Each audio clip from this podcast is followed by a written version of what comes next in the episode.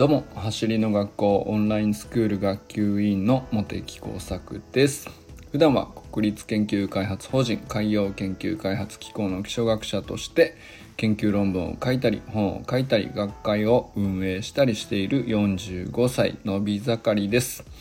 今日は自分の軸を持つことと素直さを両立すると成長が加速すると。いうことについて話してみたいなと思っております。あのー、まあどういう人かっていうと具体的に思い浮かべているのは橋の学校の、えー、先日ねレベル5のインストラクターになった佐藤直君っていう二十、えー、歳の大学生なんですけどえー、彼とねもうかれこれ、えー、1年近く 走りの学校を通じてまあ本当にいろんなことを話したり教えてもらったりしてきたんですけど、えー、なんだろうなもう僕より25歳年下なわけなんですけどもえー、本当すごい子だなってずっと思っていてまあその彼がですね今回めでたく走りの学校のインストラクター、まあ、公式のですね、えー、人に教えれる、えー、レベル5というところまで全てクリアしてですね、えー、まあ、講師に近い立場になっていくわけなんですけどあの本当にね何て言うんですかね成長ぶりがすごくて成長ぶりっていうのもなんかあれだな何て言うのかな本当に二十歳なのかなっていうぐらい すごいんですよ。何て言うかな本当にあらゆる年齢の人あらゆる性別立場体力レベルまあいろんな人と走りの学校ではね、えー、コミュニケーションをとって、えー、その人のためになることを考えて行動していくっていうね場面があるわけなんですけどそこにね あのなんで二十歳でこんなに、えー、貢献できるのかなっていう そのそれが不思議だったんですだから決してその経験豊富とかじゃないはずなんですよね。そのまあ彼もいろんな経験はしてるだろうけど、まあ、あくまでもえー、学生だし、えー、過去の経験の範囲でカバーできることって限られてると思うのでそこでカバーできないことも彼はなんかいろいろ対処していくなと思っていてなんだろうなと思いながらずっと見てたんですけどまあ今回インストラクターを取ったってことでね本当それもその成長速度もすごいし、えー、まあ取る取るに至るまでのね、えー、橋の学校での活躍ぶりとかっていうのもやっぱり本当にずば抜けてるなと思っていたのでちょっとね、えー、直くについて話してみたいなと思っております。ちょっとね前置き長くなりましたけどその本題をあと後々話す前にお知らせです。8月15日日曜日19時30分から20時15分に畑真由美先生による運動神経は才能じゃないキッズオンラインイベントが開催されます。畑真由美先生が今一番力を入れて取り組んでおられる子どもの運動神経を育てるためのコーディネーショントレーニングの45分間のプログラムとして組まれたイベントになっております。えー、具体的な内容としてはですね畑先生とまあ Zoom でコミュニケーションを取りながら一緒に手遊びとか足を動かしたりとか体をうんまあいろんな姿勢をとってみたりとかね、えー、ストレッチとかもあるかな。うんとまあそうですね。とにかくいろんな動きを体はできるっていうことをですね遊びの感覚で畑先生と一緒にやってみてフィードバックをもらいながらやってみると気づくと、まあ、運動神経が作られる上でこう必要な動きがその中に全部入ってるっていうようなそういうプログラムになっております。参加対象年齢は3歳から9歳までのお子さんになりますので、えー、ご興味のある方は是非参加してみてください。畑真由美先生の運動神経は才能じゃないキッズオンラインの日程は8月15日日曜日19時30分から20時15分で参加費は1家族税込1100円です。申し込みは概要欄のリンクから行ってください。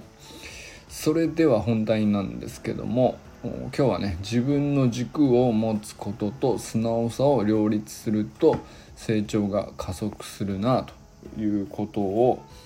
話したいなと思ったのはですね、えー、佐藤直君が先日走りの学校のインストラクターになったからなんですね。で佐藤直君と、えー、まあ、彼はその走りの学校が昨年の今頃ちょうど1年前に走りの学校って、えー、正式に立ち上がったんですけども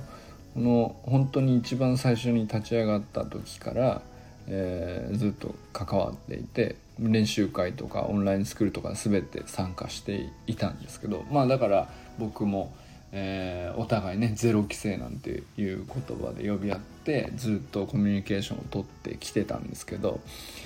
あの何、ー、て言うんですかね25歳の年の差を感じさせないんですよね。もちろん彼はすっごく丁寧な子なのでめちゃくちゃあのー、まあきちんとした敬語で話しますし、えー、ちゃんと気使って対処しあのなんていうかな話してくれるんですけれどもだけど変にねあの遠慮しすぎないっていうか目線がこう同じ感じがねあるんですよね。その20歳とか30歳とか年の差がいくらだろうと関係なく、まあ、あとその僕の走るレベルよりもまあもちろん彼の方が圧倒的に、えー、大学でね野球大学に行くまでね野球をこう本格的にずっとやって、えー、しっかり鍛えてきているので。えー、もう本当にフィジカルのレベルが全然違いますからまあそういう意味でもねいろんなレベルが違ってなかなか対等になりにくい時に合わせるのって大体年上が合わせないと難しい場面が多いんですけれども彼はねあの本当に自分から合わせれる人ですね。あのそれがすごいなと思っててでまあだから本当に彼を見ていて思いついたことが本当自分の軸を持っているなということと同時にめちゃくちゃ素直なんですよ。でこれね両立するって意外と難しくって自分の軸を持っているとか自分の世界観をこうはっきり持ってる。これすごい素晴らしいことなんですけどそうするとなかなか、えーと、人から受け取った情報であるとか、えーまあなんかそのいろんな考え方を取り込むのが、えー、まあ当然ですけどその自分の軸の方が圧倒的に大事なのでその人にとっては、えー、なかなか取り込むのがね難しかったりとかすると思うんですよね。で逆にめあの一方でめちゃくちゃ真面目で素直な子っていると思うんですけどそういう子が得てしてなっちゃうのがえー、本当は自分はどうしようと思っているのかとか本当は自分はどうすべきだと考えるのかとかっていうところの言葉とか考えが、えー、分かんなくなっちゃうっていうか、えー、なんだろうな、えー、誰かに言われた言葉がそのまま自分の考えになってしまっていたりとかするんですよね。でそれはもう本当あのうまくはまっている時はねいいんですけれども、えー、じゃあその軸がうんと他の人の言葉のまんまだったりとかすると自分で修正するっていうのはなかなか難しかったりするのでこれがえっとまあ素直さがゆえにですね あのいろんな意見取り込みすぎてよく分かんなくなっちゃうみたいなことがまあ往々にしてあるなと思うんですけどでもねこれが奈くんの場合は本当両方ちゃんとなんかいい感じのバランスで、えー、あるなと思っていて、まあ、だからそのインストラクターのレベル1からね5まで上がっていくっていうのも本当にいろんなことを学んでいくので。えー、それ本当大変なことだと思うんですけどそれも何て言うのかなただ受ける研修というか、まあ、講習をね受けるだけで、えー、身につかなかったら意味ないのでだけど彼は本当に自分の言葉に落とし込んだ上で講習を受けてしかもまあフィジカルも素晴らしいのでちゃんと動きとしても実践できる。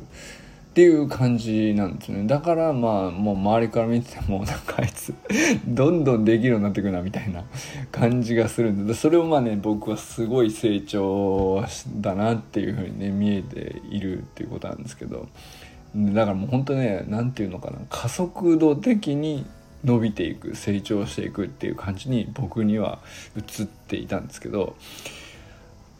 まあだからそれの本当に一番土台となっていたのが彼は本当に素直であるということと自分の、うん、考えの軸っていうのは自分の中にすごくはっきりあるっていうことと両方めちゃくちゃいいバランスで、えー、あるということがねその土台にあったんじゃないかなということを感じておりました。でまあこうそんなわけでね奈くんがねインストラクターになってで走りの学校もいよいよですね、えー、いるまあもちろん和田コーチをはじめ、えー、公式の公式としてはリカルド先生とか畑先生とか戸川天寿先生宇佐美修馬先生磯谷由里先生とか他にもねレベル5、えーと、全国で、えー、受けられてちゃんと取得されてる方他にもいらっしゃるんですけど多分ですけれども学生で取ったのは初めてなんじゃないかなと思います。まあ僕が知る限りはですけどちょっとひょっとしたらいるのかもしれないですけど、まあ、それがね僕は結構すごいことなんじゃないかなと思ってて、えーまあ、やっぱりそので走りの学校の、えー、講習まあ何て言うかなインストラクターとしての講習って単純にその走る技術を知ってるとか、えー、それだけじゃなくてやっぱり人に伝えるためには、えー、どこを押さえてなきゃいけないのかとか、えー、まあ、理解した上で、え伝える時の相手との向き合い方とかそういうとこまで含まれてるんですよね。なので実はまあ講習とはいえ単純にこう受けさえすれば誰でも何て言うのかなうーんいけるかっていうとまあいけないことないんだけどやっぱりそのある程度大人の方が社会人経験がある方がやっぱりその人といろいろやり取りしてきた経験の土台がある人の方がうん向いてるのかな、まあ、やりやすいのかなっていう部分もあるんですよね。えーと、フィジカルとかテクニックとかそういうところを除くと、えー、求められるその人に伝える上で求められる部分ってなかなかねやっぱ大人の方がいいなっていう あのー、部分があるんですけど奈くんはやっぱりそこをクリアできるだけの何て言うんだろうな、まあ、人格っていうと大げさになっちゃうかな、人間性っていうのかもしれないですね。うん、でも本当なんか普通に喋ってて子供っぽくないんですよね。学生っぽくないっていうか本当に対等に喋れる感じがすっごい心地よくてですね。だから何て言うかあのもちろん彼の方が知っていることも彼の方が知らないこととかそのうんお互いね、えー、得意不得意だとか経験がいっぱいあることないこととかって差がある時も話が絶対にちゃんと合わせられるんですよ 彼は。なんでかっていうとその相手を、うん、理解しようとする時にその話聞いてる時に、ま、とても素直だからですね。それは素直さがすごい役立ちますよねこう相手を理解しようとする時に。で一方で、えー、伝えるべきことを伝えていく時に、えー、自分の軸がないとちゃんと自分の言葉で喋れないので、えー、何て言うのかな。得意な人と苦手な人が差が出てきちゃうと思うんですよね。そこの軸がすごくちゃんと強くないと。でそこをクリアするってなかなかすごいことだなと改めて思ってですね、まあ、その走る学校のその、えー、学生じゃなくてね、えーまあ、校長はじめ今のね公式の講師の方々とかそこがもう抜群に素晴らしいんですけどやっぱり皆さんすごいこういろんな経験をこうくぐり抜けてそこが本当にすごい能力の土台としてある上で、えー、テクニックとか走り方の部分を手に入れるからまああの走りの学校の講師としてねやっぱりみんなからも愛されていると思うんですけどそそれって意外とですね そのその人たちがもう積み上げてきたコミュニケーションの取り方の土台ってやっぱりこうなかなか年齢がある程度いかないと普通ないよなっていうものがすごく多いんですけどこれをね直くんはクリアしてるっていうのがねほんと僕はすごいなと思ってて。まあ本当そんなわけでね、えー、まあとにかく今日はね直くんがなんであんなにこう加速度的に 成長していくのかっていうのをね僕なりに考えたらまあ行き着いたのがですね自分の軸を持っていることと素直さを両立しているからなんじゃないかなという結論になったっていう。まあまだねもちろんそんな僕も人の 評価をするような立場でももう何でもないのでわからないんですけど僕がま今実感としてね感じていることを1年間彼と付き合ってきて、えー、まあ行き着いた すごいなと思うところをまとめるとそういうことだっていうお話でした。ということでねもう単純に今日はね、えー、なおくんインストラクターになっておめでとうっていうことが言いたかったわけなんですけどまあそのインストラクターっていうのも本当に単純にね、えー、講習受けて、えー、テクニック学びました理解しましただけでは全然なくてですね走りの学校の講師というか、まあ、インストラクターとしてですね人に、えー、教える時に走りの学校やっぱり一番大事にしてるのが自己肯定感を高めるために走るテクニックを学ぶなのでやっぱそこを伝えられるかどうかってテクニックを理解してるだけじゃなかなか 成立しないと思うんですけどそれを二十歳にしてちゃんと成立させられる人人間性をも備えてるっていうのが僕は本当にそこは、えー、素直に、うんとまあ、25歳年下の彼なんですけどもめちゃくちゃ尊敬しているので、まあ、そんなわけでね修くんのことをちょっと話してみました。というわけでね今日は自分の軸を持つことと素直さを両立できちゃうと成長はめちゃくちゃ加速するんだなというえー、事実をあの僕は多分人生でなかなか初めてかもしれない。修くんを見て初めてそう思ったかもしれないっていうねことでね。まあそのなんとなく考えというか感動に近いものを あの言葉にしておこうと思って今日はお話ししてみました。それでは皆さんこれからも最高のスプリントライフを楽しんでいきましょう。バモス